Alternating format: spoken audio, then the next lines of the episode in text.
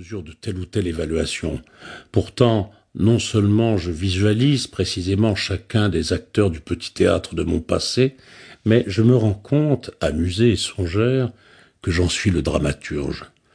Moi, on me surnommait philo sèche, tant je fumais des goldos gauloises et m'aventurais sans cesse dans des théories sur la vie, l'amour, la mort, où je convoquais sans vergogne et sans la moindre connaissance Descartes et Spinoza devant des minettes, les meufs de l'époque qui naturellement ne lisaient que Salut les copains.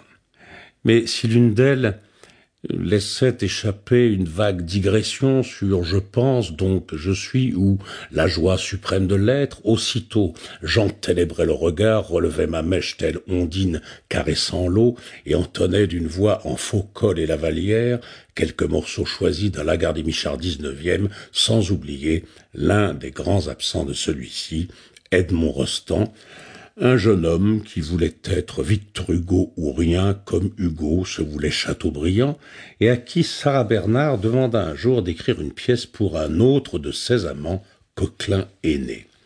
C'est ainsi, au terme d'une conversation très parisienne, d'une entrevue très dans le monde, que naquit Cyrano de Bergerac.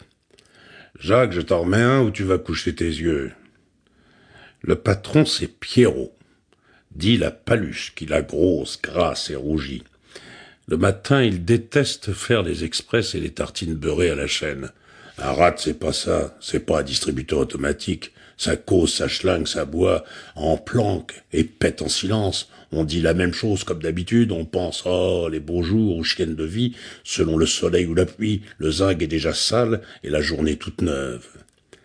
Je ne réponds pas puisque je pense pareil.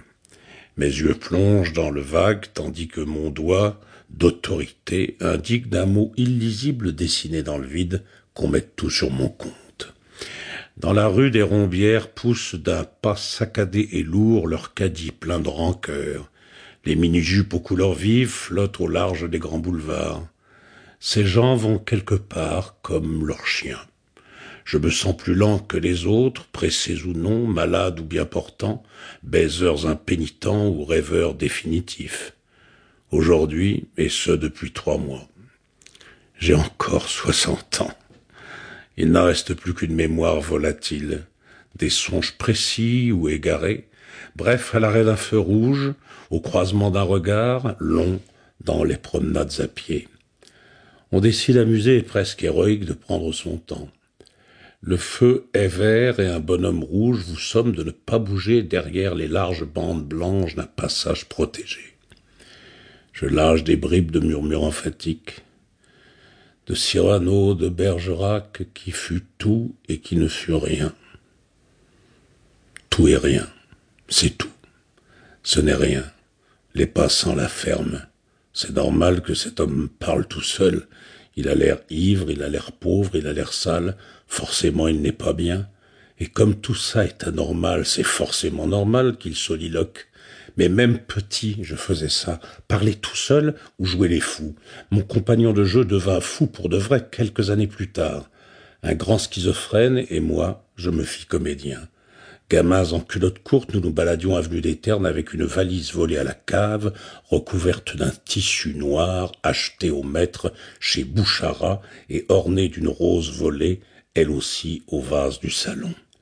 Lui psalmodiait des Notre Père et des Je vous salue Marie en latin, moi, j'appuyais ma voix au plus profond de ma trachée, si fort qu'elle me raclait les poumons façon Louis Armstrong, et le plus religieusement du monde, j'entonnais Let my people go.